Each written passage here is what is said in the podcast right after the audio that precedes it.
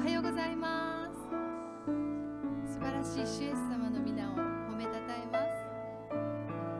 今日も、えー、賛美したいと思います、えー、お立ちになれる方はどうぞお立ちになって。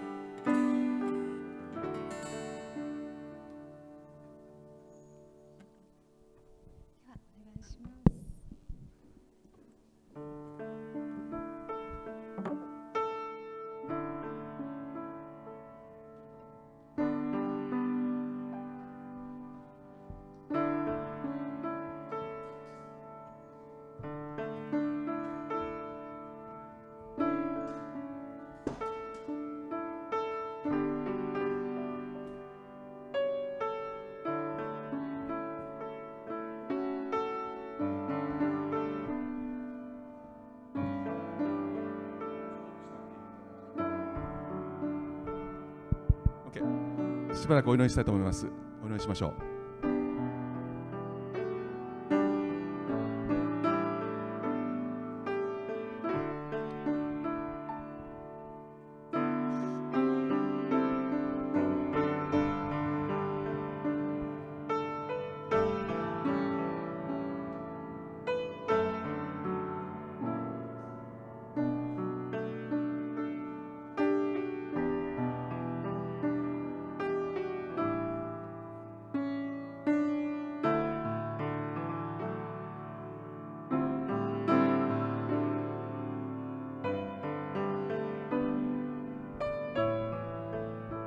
します。えっと皆さんもしよろしかったらこう手を手のひらをこう上に向けていただけますか？主の恵みが注がれます。お祈りします。天のお父様、あなたの皆を心から褒めたたえます。今日あなたの恵みをあふれ恵みを私たちに注いでくださることを覚えて感謝します。捕らえる人に解放を。あなたは私たちをその罪の思いから解放してくださいました。主ありがとうございます。だから私たちは叫びます。幸いなれから心貧しき者も天の御国はその人のためにあり幸いかな幸いなるかな悲しいものその人は慰められるものなり。アーメン。アーメン。感謝します。あなたは悲しむものを慰めてくださいます。それはあなたの御手の中に本当の慰めがあるからです。主はありがとうございます。今日ここに来ることができない愛する方々を持ってます。主をどうぞ。私たちと同じ素晴らしい恵みがその場所その場所で愛する皆さんと共にありますように。あなたの恵みとあなたのご栄光が共にありますように。また今オンラインでご覧になっている皆さんの上にあなたの祝福が豊かに注がれますように。今心の痛みを覚えている愛する方々の上に今触れてください。主よ今手の痛み腰の痛み喉の痛み目の痛み頭の痛み膝の痛みすべての痛みの上にあなたの癒しがありますように。今あなたが手を述べてくださって触れてくださいます。ハレルヤ感謝します。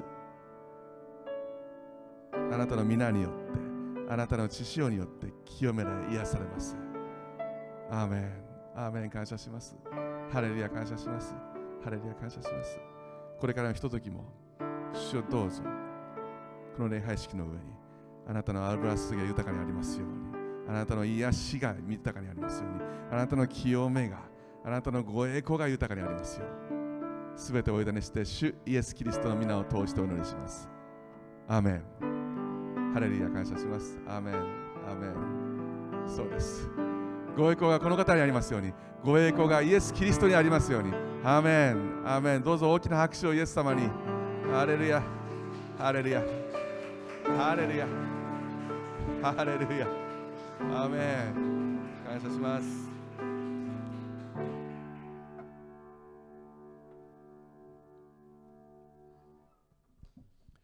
本日の聖書の箇所はですね、呼ぶ記の42章お開きいただけますでしょうか？呼ぶ記の42章。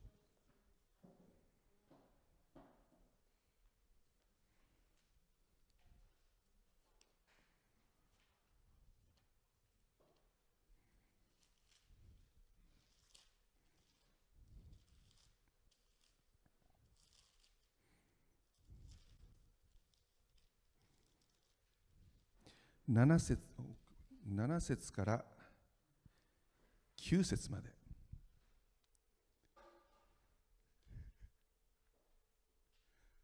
ももっと近づけた方がいい？これこれぐらいでいい？これぐらい大丈夫？はい。呼ぶ記42章7節から9節までお読みします。さて主がこれらの言葉を呼ぶに語られた後主はテマン人エリファズに仰せられた。私の怒りはあなたとあなたの二人の友に向かって燃える。それはあなた方が私について真実を語らず私のしもべ呼ぶのようではなかったからだ。今あなた方はお牛7頭お羊7頭を取って私のしもべ呼ぶのところに行きあなた方のために全焼の生贄を捧げよ私のしもべ呼ぶはあなた方のために祈ろう。私は彼を受け入れるので私はあなた方の地獄となることはしない。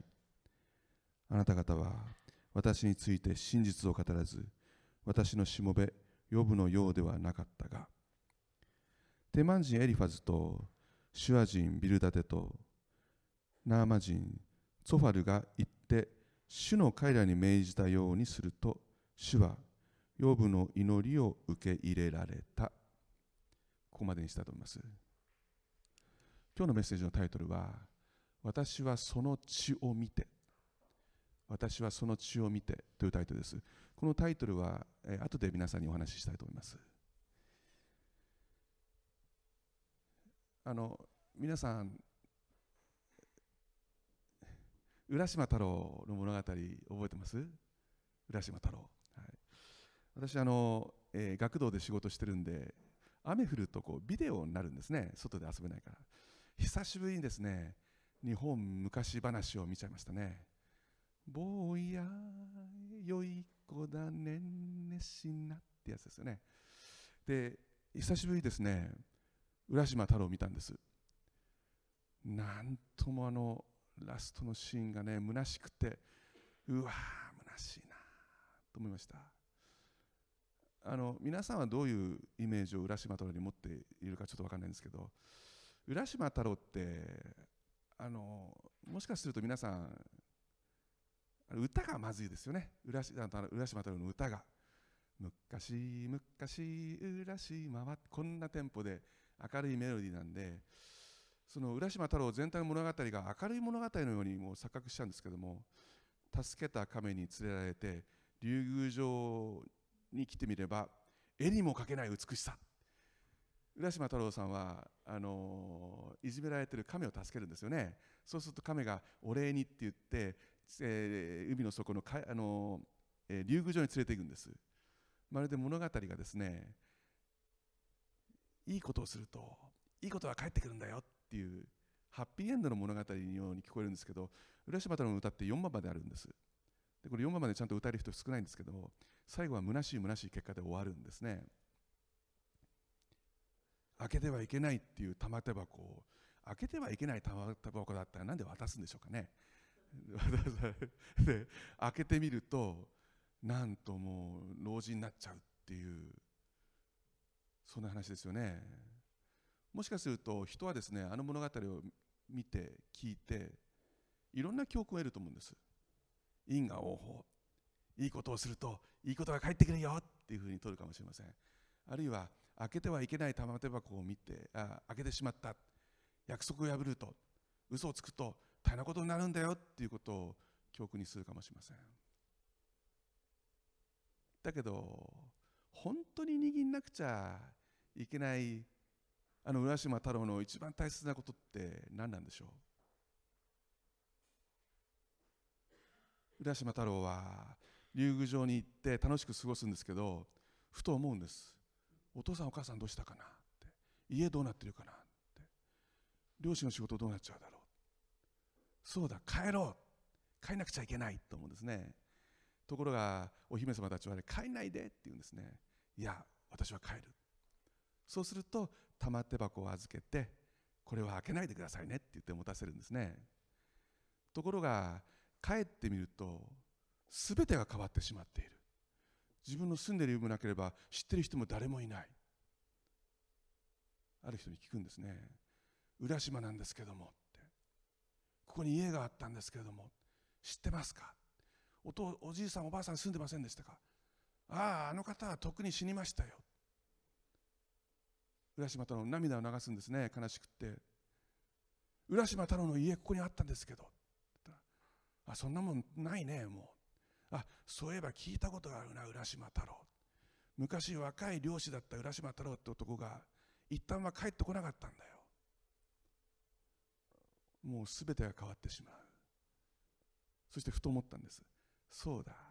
玉手箱玉手箱を開ければ何か分かるかもしれない。パカッて開けた瞬間ウォウォウォウォウォウォウォウォウォウォウォって自分がもう白髪頭のひげの真っ白でよぼよぼのおじいさんになってるんですね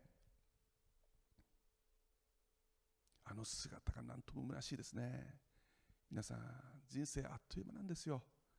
あっという間なんです。さーっと過ぎていく。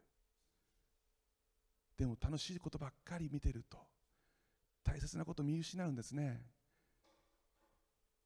結局浦島太郎は自分の漁師している生活も結婚も子供もお父さんとお母さんに死ぬまで会えなかった毎日生活する毎日仕事をすること。私たちは不満を述べるかもしれません。しかしその積み重ねこそが平凡な暮らしことが平凡な暮らしこそが一番輝いてるんだよって。それを見逃して楽しいことばかり言ってると大切なこと見失っちゃうよ。その教訓を得ないとしたら浦島太郎浦島太郎の本当の面白さは分かんないかもしれません。皆さん呼ぶ記もそうなんです。今日呼ぶ記はいよいよ最終の42章。今日の聖書の箇所はたった3節です。7節から9節まで。だけどその3節に呼ぶ記の中心ともいえる一番大切な神が一番伝えたかったことが書いてあります。もしここまで積み重ねてきてこれを握らなかったとしたら私たちは本当の呼ぶ記を読んだとは言えないと思います。この今日の箇所のために今までがあったと言っても過言ではありません。皆さん神の思いを今日ぜひ握ってください。一言お願いします。天のお父様あなたの皆を心から褒めたたえます。今日このようにして主よあなたは私たちを憐れんでくださってこの階段へと導いてくださって感謝します。あなたの憐れみによってただただあなたの憐れみによって私たちが生かされてこのようにして毎日毎日守られていることを覚えて感謝します。あなたは言いました。何を食べるか何を着るか何を飲むか心配する必要はない。私が全て備えているだろう私たちはそれを忘れて何が増しくはあるのかそればかり思っています。もっといいものをもっといい暮らしをもっと楽に。しかし本当に大切なことは日々の単純な生活の中であなたを見出すことです。今日そのことを知ることになります。主よどうぞ御言葉を通して私たちと共にいてください。私たちにあなたの道を示してくださいますように。あなたはこの愚かな者の唇からでさえも御言葉を語ってくださいますから感謝します。どうぞ私たちの心を開いてくださってあなたが開いてくださって私たちに分かるように御言葉を語ってください。すべてお委ねして主イエス・キリストの皆を通してお祈りいたします。アーメン。今日の箇所は42章のですね呼ぶ記42章。7節からですけど1節から、えー、皆さんと一緒に見ていきたいと思います。呼ぶ記42章。呼ぶは主に答えていった。あなたにはすべてができること。あなたはどんな計画も成し遂げられることを私は知りました。知識もなくて摂理を覆い隠す者は誰か。誠に私は自分で悟り得ないことを告げました。自分でも知り得ない不思議を。さあ聞け。私が語る。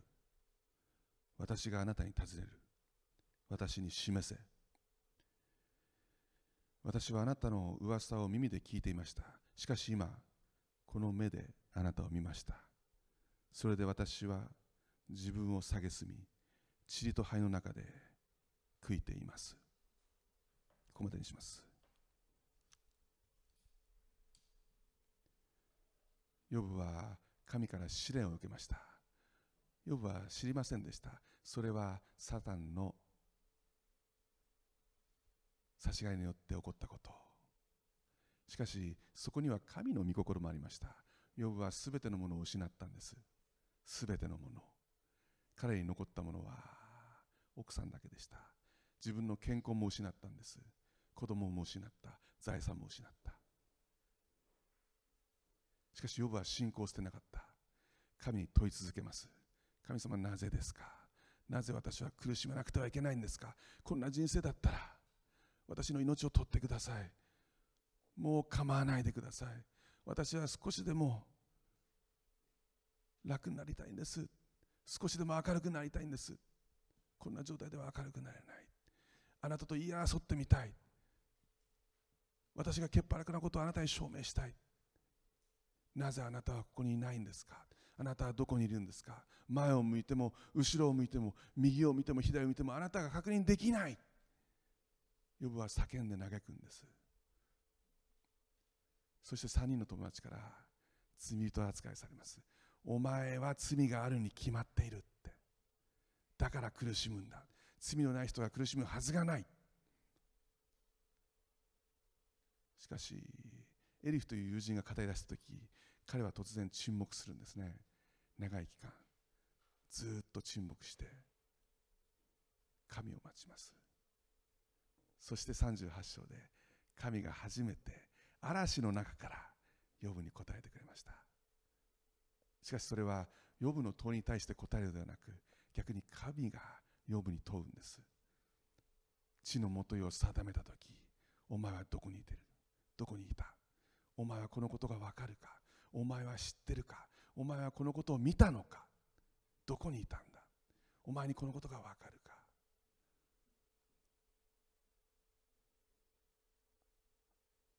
ヨブは40章で神様も私は手に口を当てます。本当に私は恥ずかしいです。私は知ってると思いました。しかし何も知りませんでした。しかし神は続けました。神がどのようにして全てのものをお作りになったのか。そしてどのような小さにものでさえも神が愛を持ってそれを養ってくださっているのか。そして今日彼は分かったんです。悟ったんです。あなたには全てのことができること。あなたの言葉は全て成就すること。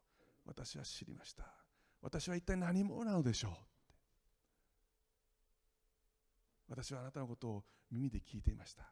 しかし私は見ました。見ましたというのは悟ったということです。あなたがどんなにすごいかどんなに大きいかを悟ったんです。そして私の理解をはるかに超えていることを悟った。そして私がいかに小さくていかに惨めな存在かを悟ったんです。だから彼は灰と塵の中で徹底的に悔い改めますって言ったんです。さてこの後神は驚くような行動に出ます。予部を抱きしめて祝福するかと思いきや彼の目はヨブの3人の友達の方に行くんですね。今日の箇所を一緒に見ていきたいと思います。さて主が 7, 7節さて主がこれらの言葉をヨブに語られた後主はテマン人エリファズに仰せられた私の怒りはあなたとあなたの二人の友に向かって燃えるそれはあなた方が私について真実を語らず私のしもべ、呼ぶのようではなかったからだ。と書いてあります。呼ぶの友人に向かって語るんですね。お前は私について真実を語らなかった。私のことを何も知らないのに、さも知ってるかのように私のことを偽証した。嘘を言ったんだ。だから私は怒るって言ったんですねエリファズという呼ぶの年長の友人は私がって言ったんです私が知る限りではって私が思うにはって。つまり私の知識私の経験私の知恵に頼ったんです。ビルダでは先輩たちを見てみなさい。私の先祖を見てみなさいって言うんですね。こうなるでしょって。私の先駆者を見てみなさいって。みんな正しい人が祝福されて罪と滅びたでしょう。だからあなたが苦しんでいるのは罪を犯したからだ。つまりこの予部の友達の3人が頼ったのは自分の見たこと自分の経験したこと自分の知恵人間の知恵にたったんです。つまり神中心ではなく人間中心なんです。自分を神としちゃったんです。聖書の中で罪という言葉いっぱい出てきますけど一番の多い罪のその罪の言葉はですね的外れという罪なんだそうです。的外れ。完全に的を外してるんですね。神の御心というのはこの真ん中にあります。神の思いに生きるその真ん中から完全に的を外して作ってくださった神の御心にそぐうことなくそんなのを無視して自分の思い通りに生きる的を外している生き方が罪なんだそうです。そう聖書に書いてあります。それを思う時私たちは全員罪人なんです。朝起きてイエス様おはようございますって言って夜まで全てのことをイエス様へ頼る人いますか？必ず忘れるんです。そしてああここが痛い。イエス様って言わないんですね。どの湿布買おうかな。どの医者に行こうかな。誰に相談した方が。悩みがあるんですね。悩みがある。イエス様のとこ行けばいいんですけども。あの人はこのことに詳しい。あの人のとこ行こうかな。あんまり行きたくないけど夫のとこ行こうかな。とか。人に頼るんです。人中心になる。つまり的外れなんですね。彼ら3人もそうだったんです。自分の知恵に頼って本当の神を理解しようとしなかった。だから神は怒ったんです。ところが神はこう言ったんです。呼ぶのようではなかったかって。この皆さん呼ぶ記でですね最初から最後までずっと神様はぶれずに言ってきたことがあります。それは呼ぶが潔白で正しいということです。呼ぶ記の一緒に戻ってください。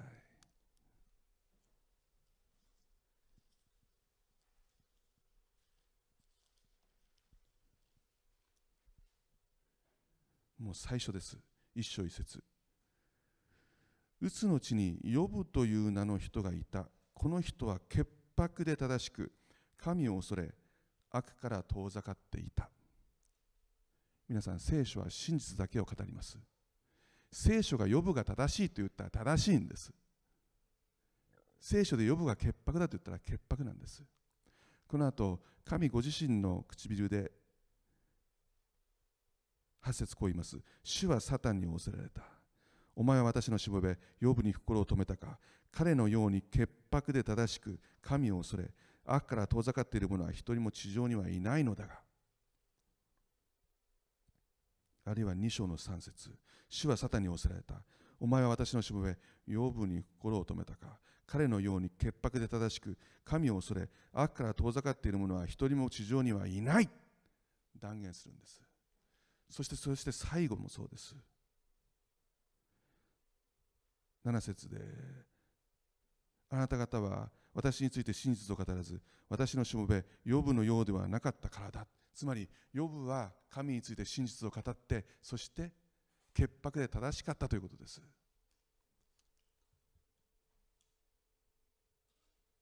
皆さん聖書の中で一貫して神が言っていることは人間は罪人であるということです。義人はいない。一人もいないと断言しています。その中で正しいと聖書が正しいと言っている人は2人しかいません。旧約聖書の中では呼ぶだけです。あのモーセでさえもこのような謙遜な人はいないと書いてましたけど正しいとは書いてません。旧約聖書の中で潔白で正しいと言っている人は呼ぶだけです。そしてもう一人新約聖書の中でイエス・キリストです。この人は罪を犯したことがなくてはっきり書いてあります。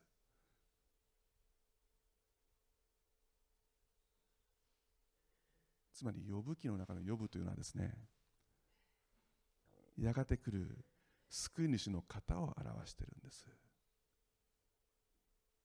呼ぶがイエス・キリストとは言ってません。呼ぶはただの人間です。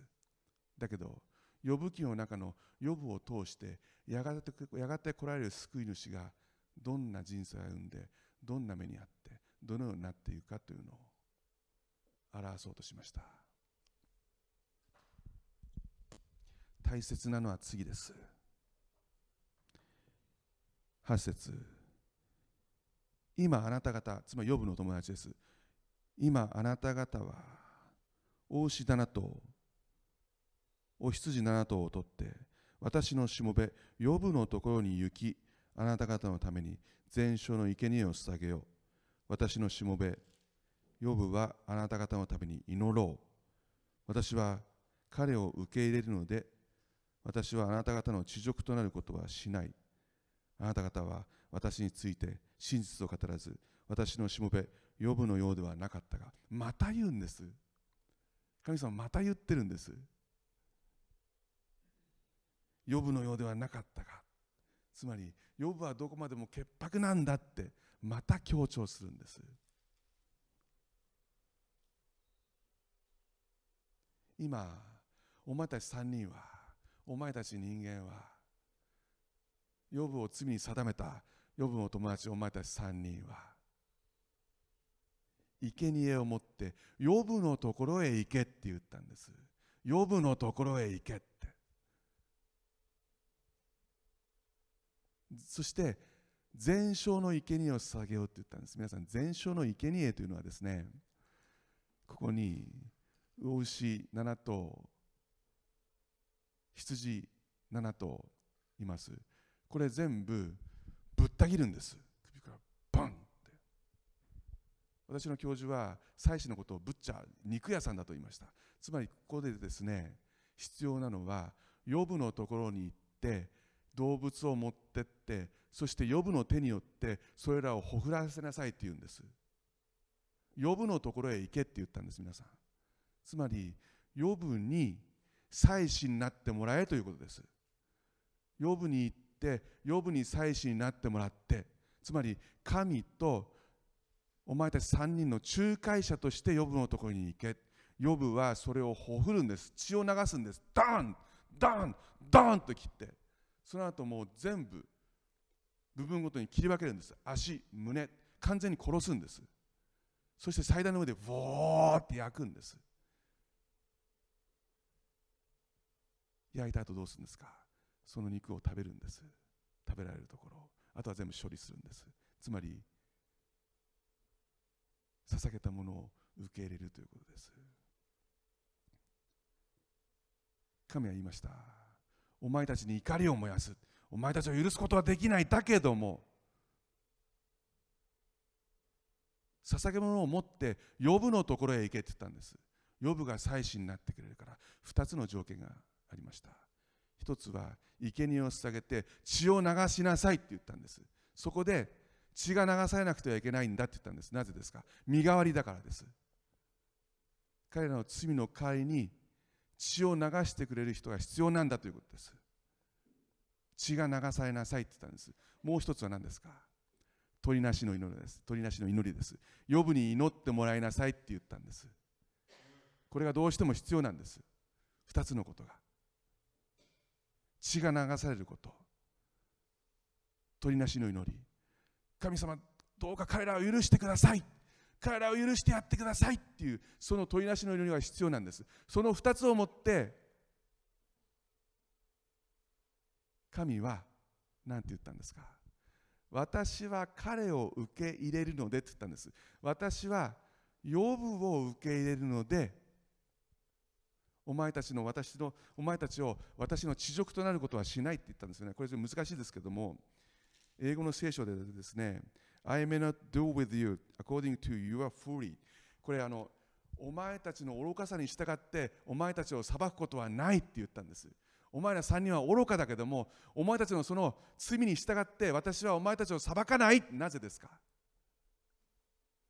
ヨブのその祭司としての仲介とその祈りを受け入れるからです皆さん。それだけです。それだけ。それしか見てないんです。出エジプト記の12章を開いていただけますか？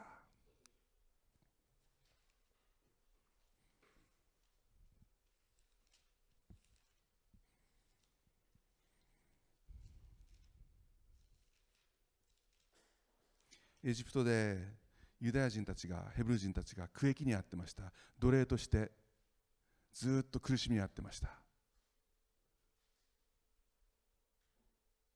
神はモーセを立たせたんですね。モーセ行け。お前だ。お前がヘブル人を解放しろ。救え。そして神はエジプトに多くの災いを持って彼らを救おうとしたんですね。たくさんの災いがありました。カエルが大量に発生して疫病がいろんなことがありました。でもその中で最後に最後に神は一切の遺言を打つって言ったんです。そう家畜も含めて全ての家のパロの子供も例外じゃありません。エジプトのパロの子供も死んでるんです。その中で神はこう言ったんです。ヘブル人たちよって。一切の子羊を用意しろって。そしてその子羊をほふれって言ったんです。そしてその肉を食べよう。腐らないうちに食べよう。その生贄を受け入れようって言ったんです。そしてその知恵その血をその子羊の血を自分の家の門と鴨居2つの柱と上の鴨居に全部縫いなさいって言ったんですね。その後ここ書いてあります。出エジプト記12章12節。12章12節。その夜私はエジプトの地に巡りエジプトの地を巡り人をはじめ家畜に至るまでエジプトの地のすべての遺言を打ちまたエジプトのすべての神々に裁きを下そう。私は主である。あなた方のいる家々の血はあなた方のために印となる。私はその血を見てあなた方のところを通り越そ私がエジプトの地を打つときあなた方には滅びの災いは起こらない。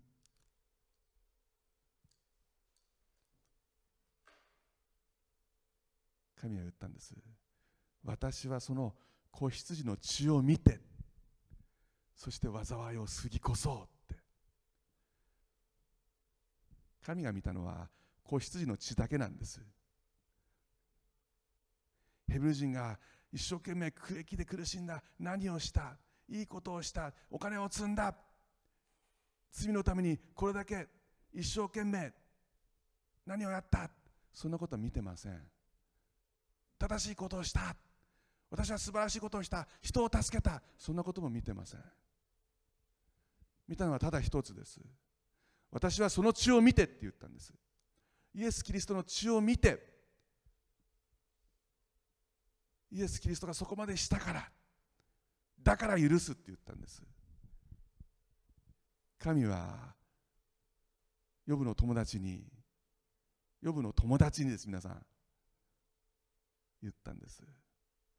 私は彼を受け入れるので彼の生贄と彼の祈りを受け入れるのでお前たちの罪に従って裁くことはしない。って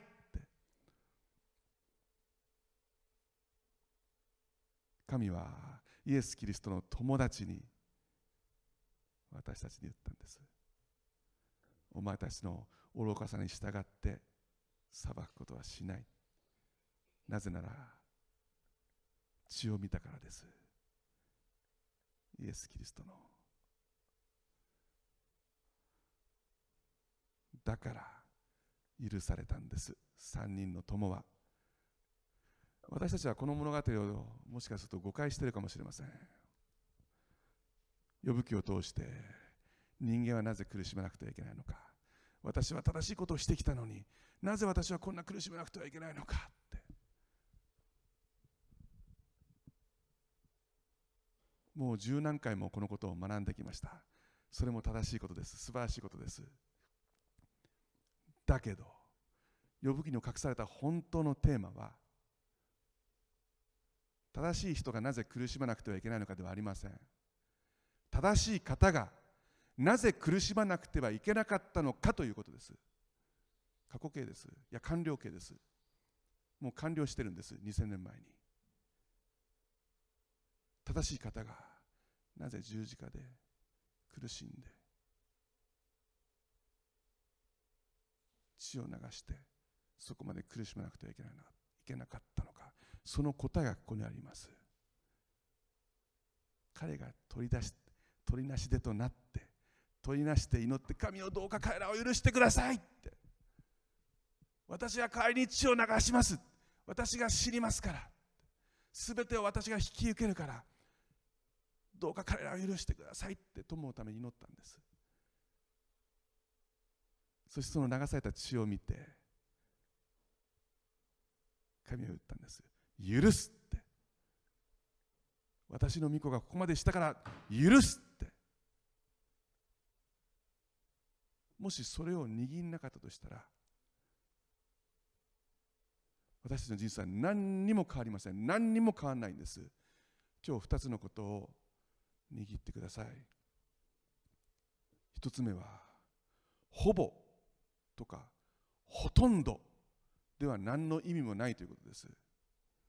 Almost is nothing ということがあります。もうほとんどもうほとんどここに近いんだけどそれはないに等しいんです。つまり私たちがどんなに聖書を読んでどんなに勉強してどんなに神に詳しくなってこれがどここに何が書いてあってどれほど恵まれてうわ聖書恵まれるわ勉強になるわ。幸せになるための参考書や。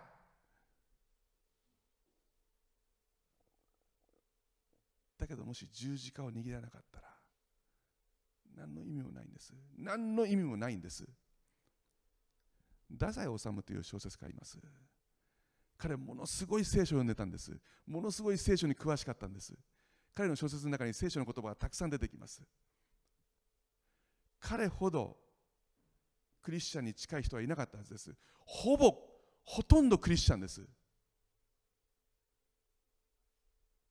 だけど彼イエス・キリストが十字架にかかって死なれてよみがえったことを信じませんでした。イエス・キリストが自分の罪のために死なれたことを信じませんでした。悲しいんですけどね。進学校にもいっぱいいるんです教授で。この聖書を文学として美しい言葉として紹介しているけどもその人自身がイエスの復活を信じてないっていう人。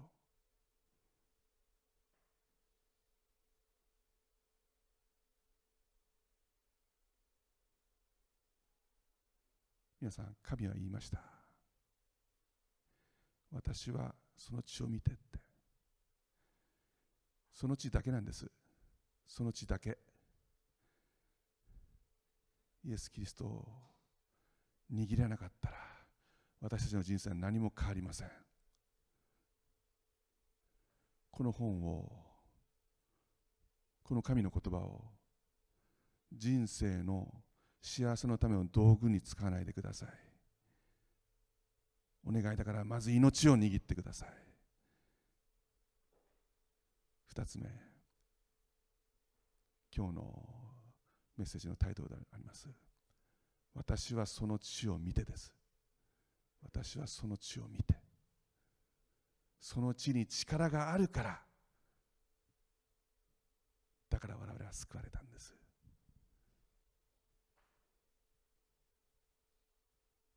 義人はいない。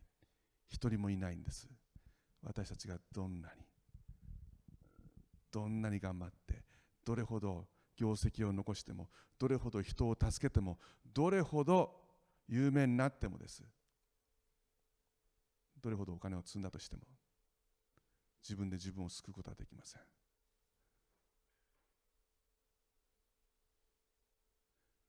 だからパウロ言ったんです。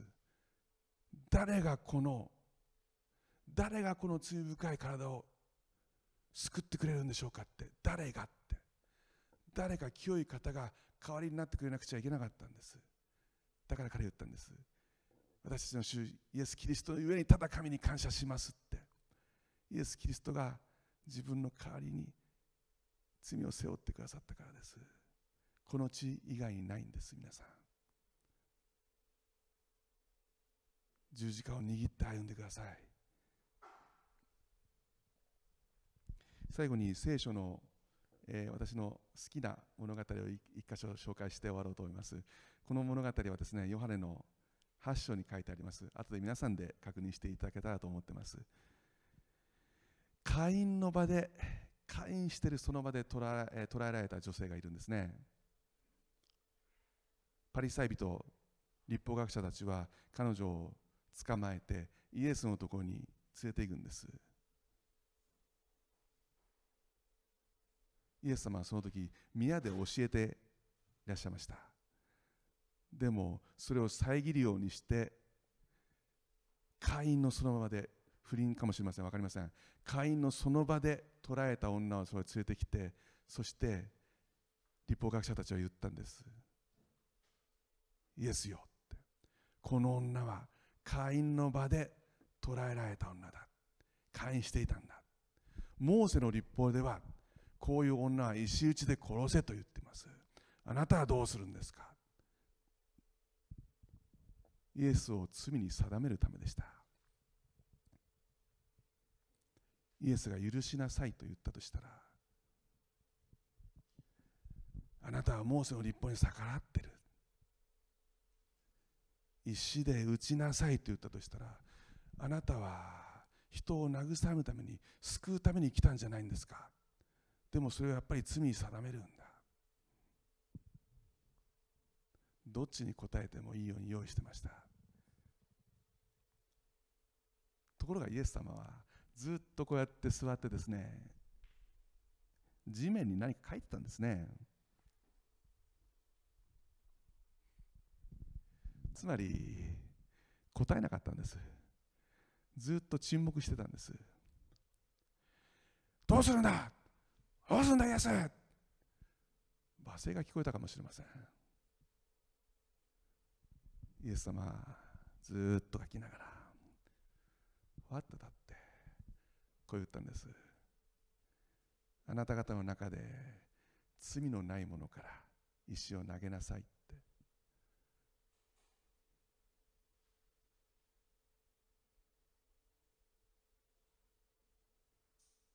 聖書の中では年長者の人から一人ずつそこを立ち去ったって書いてあります。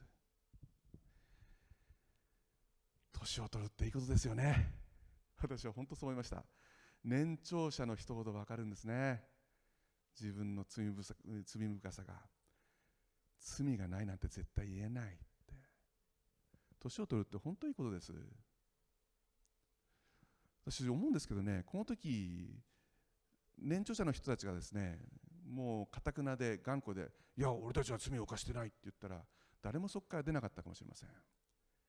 しかし年長者の人から一人ずつ出てって誰もそこにいなくなったんです。イエスとその女性だけです。他に皆さんいっぱいいたんですよ。イエス様は御言葉を語ったんですから立法学者パリサビトだけじゃありません。だけど誰もいなくなったんです。こんな無責任な話ありますか？彼らが連れてきたんですよ。その女の人彼らが連れてきたんです。でもイエスを訴えることはできなかったんです。なんで行っちゃうんですか？女の人を連れて帰んないと。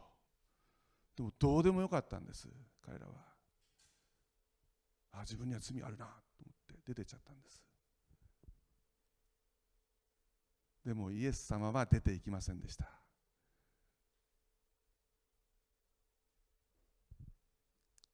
彼らはどこに行ったのか。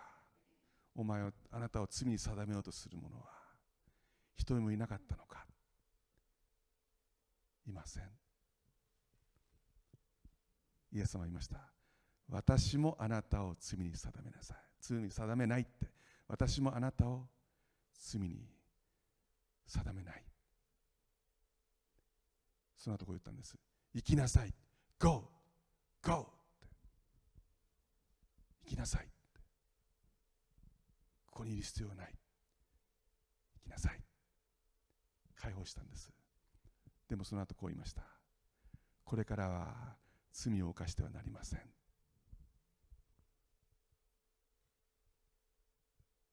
どういう意味なんでしょうね。これからは罪を犯すんじゃないぞ。せっかく許したのに今度もう一回でもやってみろ。今度は石打ちだぞ。そういう意味ですか？まさか。イエス様はルカの福音書7章でこう言ったんです。もしあなた方が7回罪を犯したとしてもその人のとこ行って7回悔い改めたら7回許しなさい。7の70倍許しなさいって言ったんです。7の70倍だから490回祈り490回までは許すけど491回目はダメよって言ってんじゃないんです。永遠に許しなさいって言ったんです。永遠に許しなさいって言ったんです。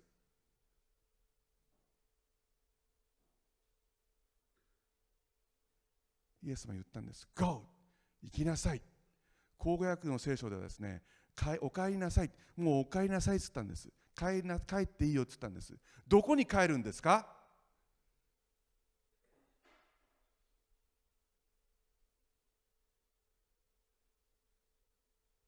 会員を犯した場所しか帰るところないんだったらどうするんですか？帰るところは世じゃないですか。また誘惑がたくさんあるじゃないですか。戦いじゃないですか。しがらみもあるじゃないですか。だけどイエス様は言ったんです。Go 帰りなさいって。戦えって。私と共に戦おうって言ったんです。罪と戦おうって。私たち愚かじゃないですか。やっちゃうじゃないですか。7回罪を犯したら7回許せっていうのはもう下のあれも乾かないうちにまた罪を犯すじゃないですか。一日に何回も。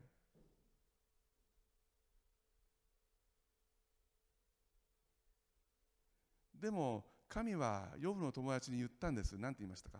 ヨブのとこ行きなさいって。ヨブのとこに帰ってきなさいって。ヨブのとこ行きなさい彼が問いなして祈って彼の血によって私は許すからって。神は皆さん何回だって許すんです。何回だって永遠に許します。それがイエスの血なんです。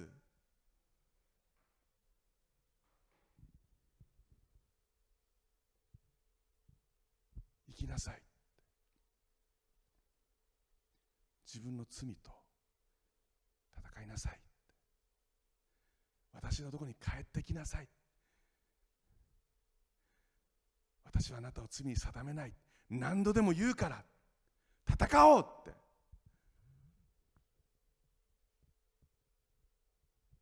それが皆さんイエスの血です。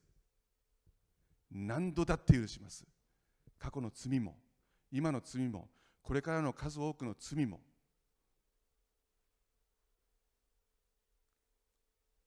なぜですか？神が見ているのはその血潮だけだからです。その血潮に力があるんです。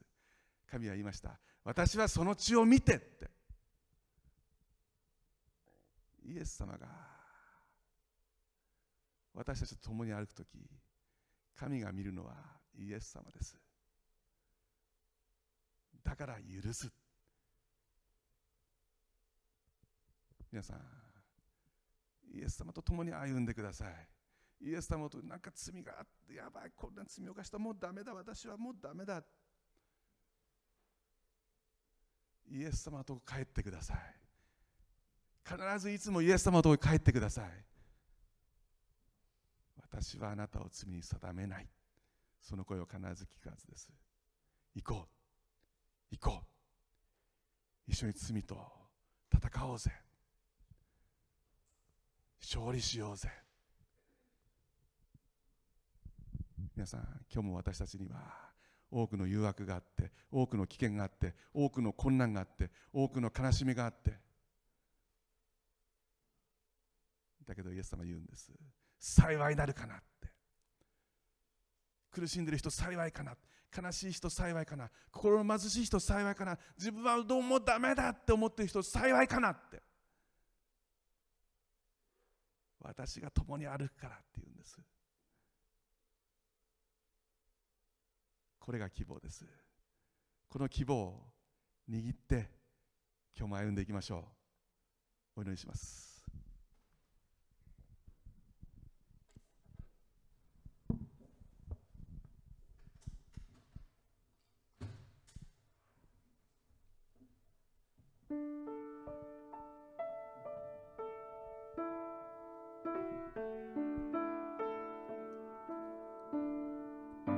ハレルヤハレルヤハレルヤ天のお父様あなたの皆を心から褒めたたえます。今日の御言葉を感謝します。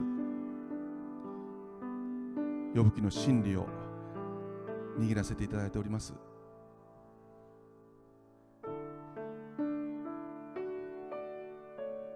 神は予部の祈りを受け入れたとあります。神を彼らを許しください。彼らは自分で何をしているか分かんないのです。彼らを許してください。神はイエス・キリストのその苦しみの祈りを受けられました。そしてその知識を見て許す。呼ぶの友よお前たちを許す。キリストのゆえに許すって言ったんです。なんというあがないでしょう。ハレルヤ感謝します。私たちはこの真理を握らずして何を頼るんでしょう？どこに永遠があるんでしょう？どこに光がありますか？イエス様イエス様イエス様まだこの光を握ってない方がいます。憐れんでくださいイエス様。使わせてくださいイエス様。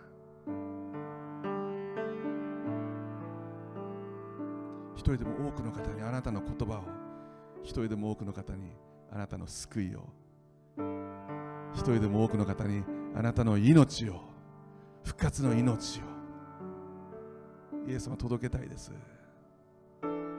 どうぞこの教会を用いてください。この教会が生き生きと生き生きと輝いて何が起きてるんだ？人々がどうぞ足を運ぶようにしてください私たちが互いに許し合って尊敬し合って高め合って愛し合ってそれが一番の伝道になります。今日この教会を祝福してください。イエス様イエス様今日ここに来ることができなかった。愛する皆さんの上にあなたの豊かな祝福がありますように。私たちの同じ言葉が与えられますように。あなたに期待します。感謝して主イエス・キリストの皆を通してお祈りします。アーメン。感謝します、えー、献金の時を持ちたいと思います。御手の中でお賛美しながら後ほど後で皆さんで捧げ物をしてください。御手の中で御手の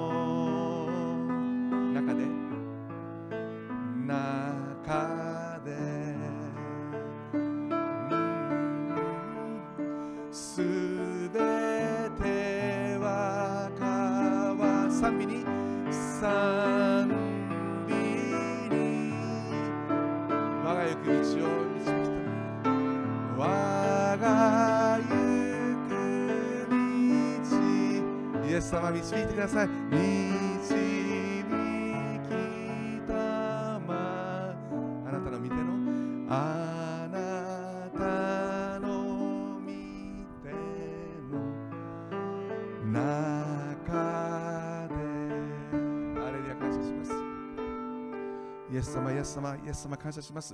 これから献金を捧げます。主をどうぞ。私たちの心も捧げます。あなたはその喜んで捧げる捧げ物をあなたが喜んでくださって幾倍にも増して御国建設のために用いてくださいますから感謝します。そしてあなたは捧げたお一人お一人のその食物蔵をも豊かに豊かに満たしてくださいますからありがとうございます。あなたに誠実を尽くします。なぜならあなたは誠実を尽くされる神だからです。主よあなたの報酬を感謝して主イエス・キリストの皆を通してお祈りいたします。アーメン。感謝します。どうぞお立ちになってください。翔英賛美詩祝祷します。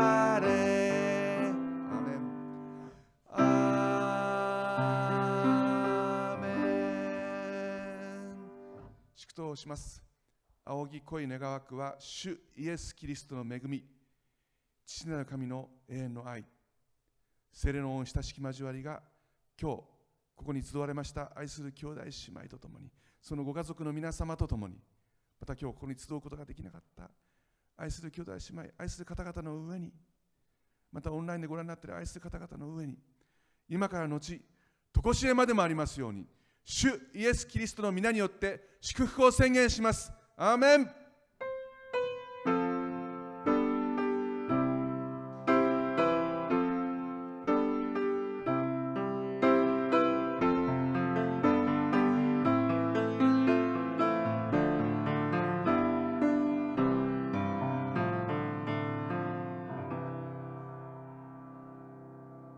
感謝します。どうぞお世話になってください。ありがとうございました、えーオンラインでご覧の皆様はここでお別れしたいと思います。皆さんの上に祝福がございますように。